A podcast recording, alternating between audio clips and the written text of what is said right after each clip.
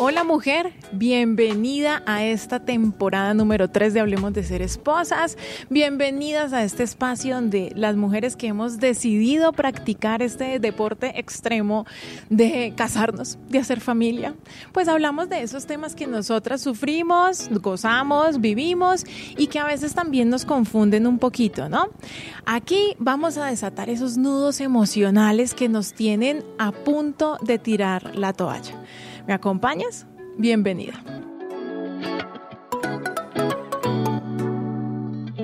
En esta oportunidad tengo una invitada muy especial. Ella es la Cheche Angulo, hija del Checho Angulo, exfutbolista, hermana de futbolista y esposa de futbolista. A ver, explícame eso, Cheche. Qué trote, ¿no? Qué trajín este, tan bravo. Muchas gracias, Lina, por la invitación. Complacida de estar aquí para hablar de mujer a mujer. Y sí, soy esposa de futbolista por elección, por decisión hija de futbolista porque fue lo que Dios quiso, pero lo que me ha permitido construir también el hogar que tengo hoy por hoy. Eso, te, eso les iba a decir, o sea, la Cheche es periodista, la Cheche es presentadora, pero ahora está dedicada un tiempo a, la maternidad. Eh, de tiempo completo, ¿no? ¿Cómo te ha ido con eso? Cuéntanos. De tiempo completo, bueno, la verdad es que en, en un principio me generaba todavía cierto sentimiento de frustración, ¿no? El decir, todos mis sueños, los esfuerzos, las trasnochadas en la universidad. ¿Será que todo esto se va a ir a la borda? ¿Será que todo esto se va a perder cuando pues tomé la decisión de hacer familia, de construir familia con mi esposo? Pero definitivamente cuando empiezo a ver en mi familia un proyecto de vida, pues la perspectiva me cambia totalmente. Hoy por hoy no digo que renuncié a mis sueños, sino que estos sueños se postergan, pero estoy invirtiendo mi tiempo en, en algo que no solamente da frutos en mis hijos, sino también que dará esos frutos a la sociedad, ¿no? Es hacer familia. Eso, eso me encanta. La Chechi tiene un, espacio en Instagram eh, que se llama Contrastes con la Chechi. Las invito a que lo sigan también porque hablan de esposas, pero esposas de futbolistas, que uno no tiene ni idea. Uno presume muchas cosas, pero uno no sabe la, la realidad, ¿no? Presumen tanto que hace poco me escribía una amiga y una amiga cercana y me decía, y yo que pensaba que les llegaba todo molido, pero me has cambiado esa perspectiva, esa visión, ese pensamiento. Y eso es lo que hemos hecho. Hasta ayer me escribía un, un hincha, me decía, pero ¿qué va? Si ustedes viven en una burbuja. Imagínate. Y con todo el amor del mundo le conté muy por encima todas las experiencias que he tenido que vivir como hija, que he tenido que vivir como hermana y que vivo como esposa de futbolista y como mamá de hijos de futbolistas y definitivamente no es para nada fácil. Entonces, si en contrastes con la Chechi, de manera jocosa, poniéndole un poco de humor, mostramos esas realidades a las que nos enfrentamos. Y como les digo yo hasta chicas, en la A o en la B, estamos en el mismo barco. Qué bonito, sí, me encanta porque además realmente sí es muy gracioso, pero también es muy sincero, es muy abierto.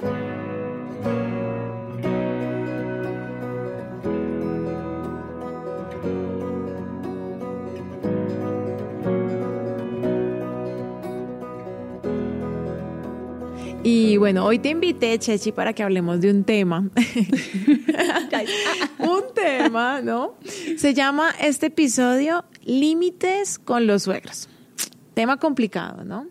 complicado, bastante. Mira, yo la verdad, eh, y no tengo ningún problema en decirlo, iniciando la relación con mi esposo, tuve ciertas diferencias con mis suegros y que si no es porque mi esposo logra poner él mismo los límites muy claros en cuanto, hey, ustedes son mis papás y no van a dejar de ser nunca mis padres, pero ella es la mujer con la cual yo quiero estar el resto de mi vida y es la decisión que estoy tomando.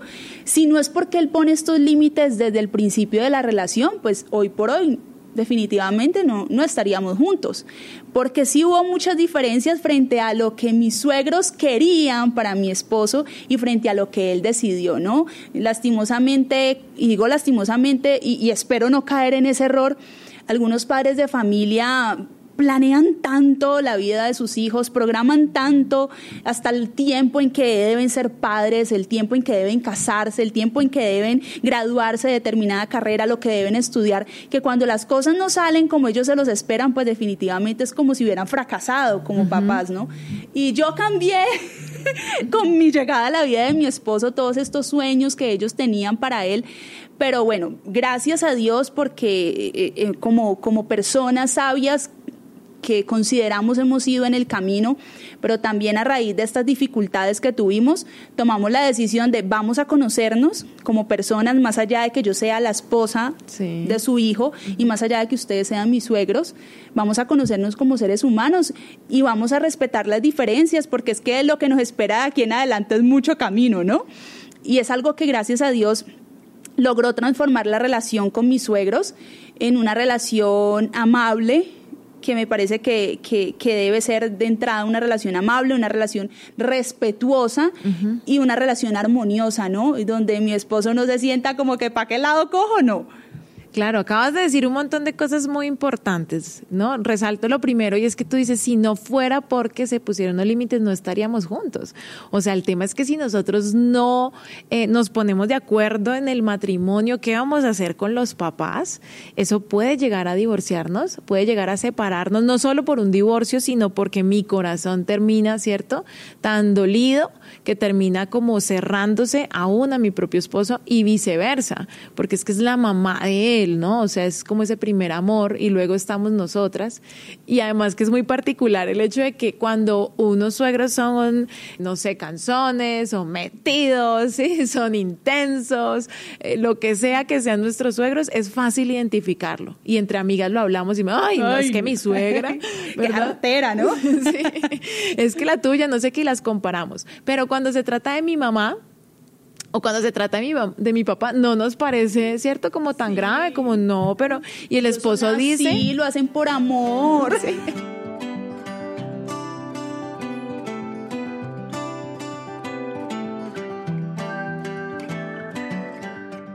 Imagínate que recién casados con mi esposo, eh, me acuerdo, no llevamos ni, recién casados, no, rejuntados porque nosotros vivimos juntos antes de casarnos. Y no sé, llevamos ocho días máximo de vivir juntos y llega mi esposo así, pero, o sea, empoderado a la habitación y me dice, mira, Lina, me haces un favor. me vas a hacer el favor y no me vas a guardar pedacitos de comida en la nevera como hace tu mamá. Porque mi mamá, digamos, se comió una hamburguesa o lo que fuera y, quedaba un pedacito, y entonces le decía, ay, ¿por qué pesar este pedacito? Y lo guardaba pero nadie se lo comía. Entonces, ya cuando estaba dañado, mi mamá, ay, bueno, ya está dañado, botémoslo. Pero eso pasaba muy a menudo. Y pues yo vivía así, yo crecí así, para mí eso era lo normal, ¿no?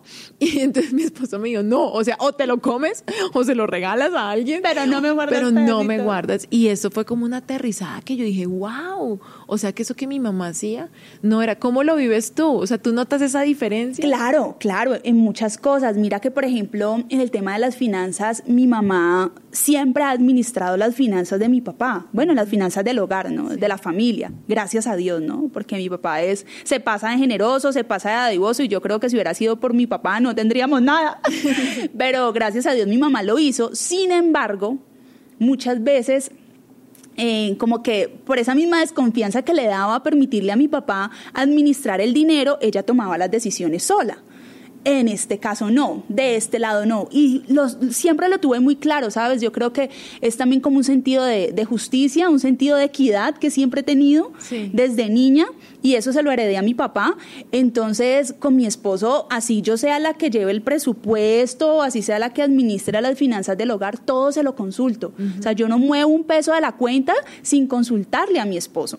Y hay, hay, hay una experiencia, una anécdota que viví eh, cuando nació mi hija, Valentina, mi hija mayor, y es que, pues como nosotros no, no estábamos casados, ni siquiera vivíamos juntos, sino que Johan iba de, iba de visita, iba de visita cuando salía de entrenar y se quedaba hasta las 11 de la noche, pues cuidando a la niña y pues cumpliendo con su rol de padre, pero no vivíamos juntos todavía mi mamá era la que hacía casi todo por nosotros.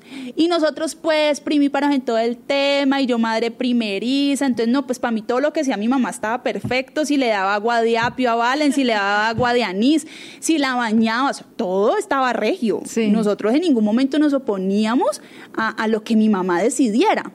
Pero con el pasar de los años, mi esposo me lo dijo y yo le dije, ¿por qué no me lo dijiste en el, momento? O sea, yo nunca lo vi como, como él. O sea, desde, la desde el punto de vista de mi esposo, nunca lo llegué a pensar. me dice, pero es que yo siento que tu mamá me quitó la posibilidad de ser mejor papá.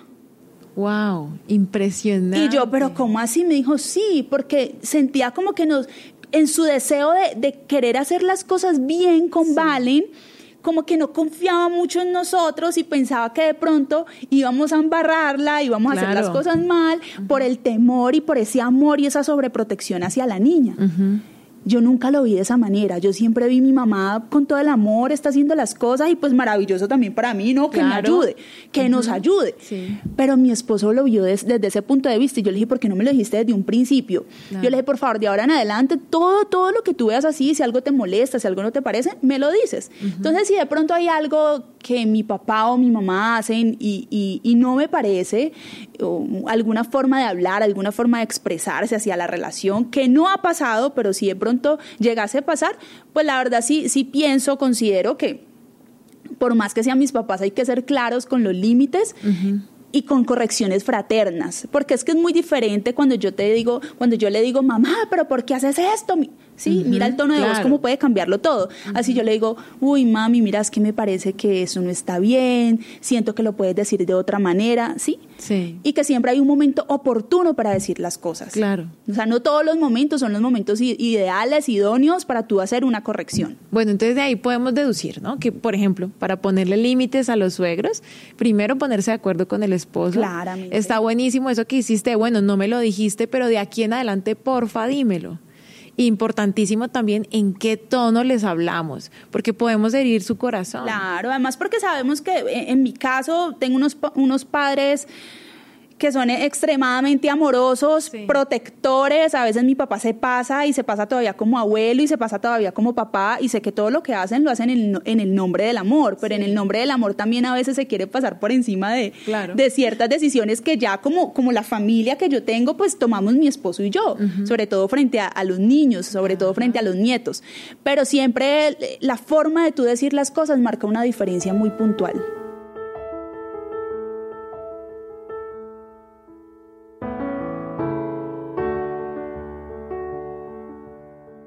Bueno, yo te quiero pedir ya para finalizar, si de pronto nos está escuchando alguna mujer que en su relación jamás puso límites, tanto con sus suegros como con sus papás, ¿por dónde empieza? ¿Tú qué le aconsejas?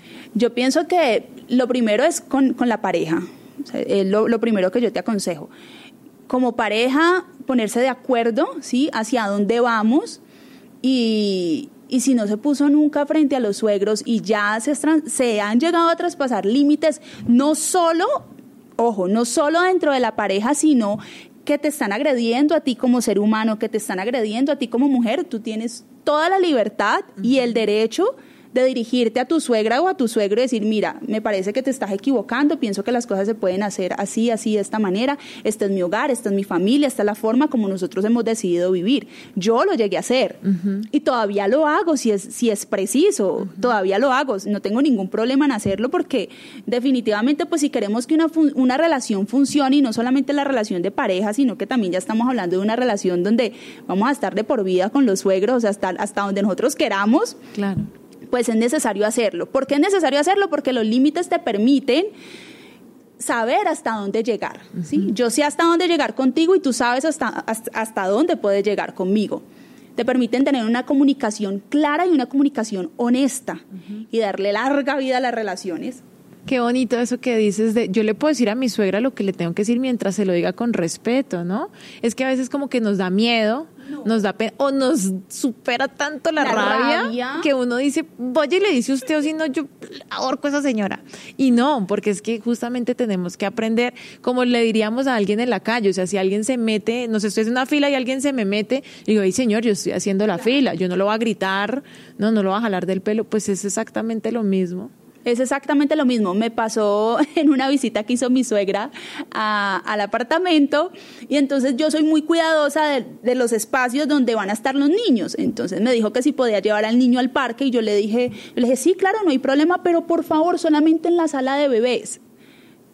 Cuando yo me asomo, yo estaba haciendo el almuerzo y me asomo y yo veo al niño en la terraza. A mí se me pararon los pelos. Dije, respira, cuenta hasta día tanto. Voy a dejar que esté de todo. Cuando regrese le digo.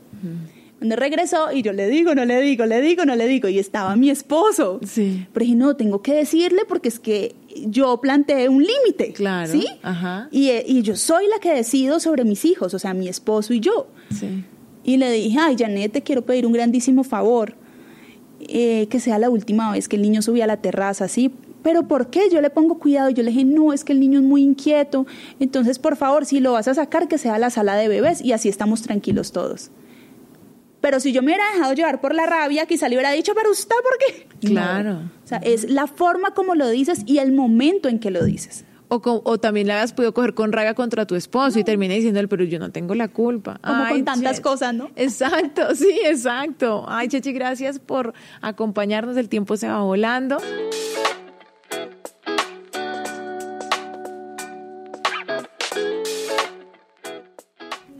Creo que hemos aprendido muchas cosas en estos cortos minutos y bueno, los invito a ustedes, chicas, a que conozcan el contenido de Contrastes con la Chechi y bueno, que sigan aquí súper conectadas y recuerda, no te aguantes ni te divorcies.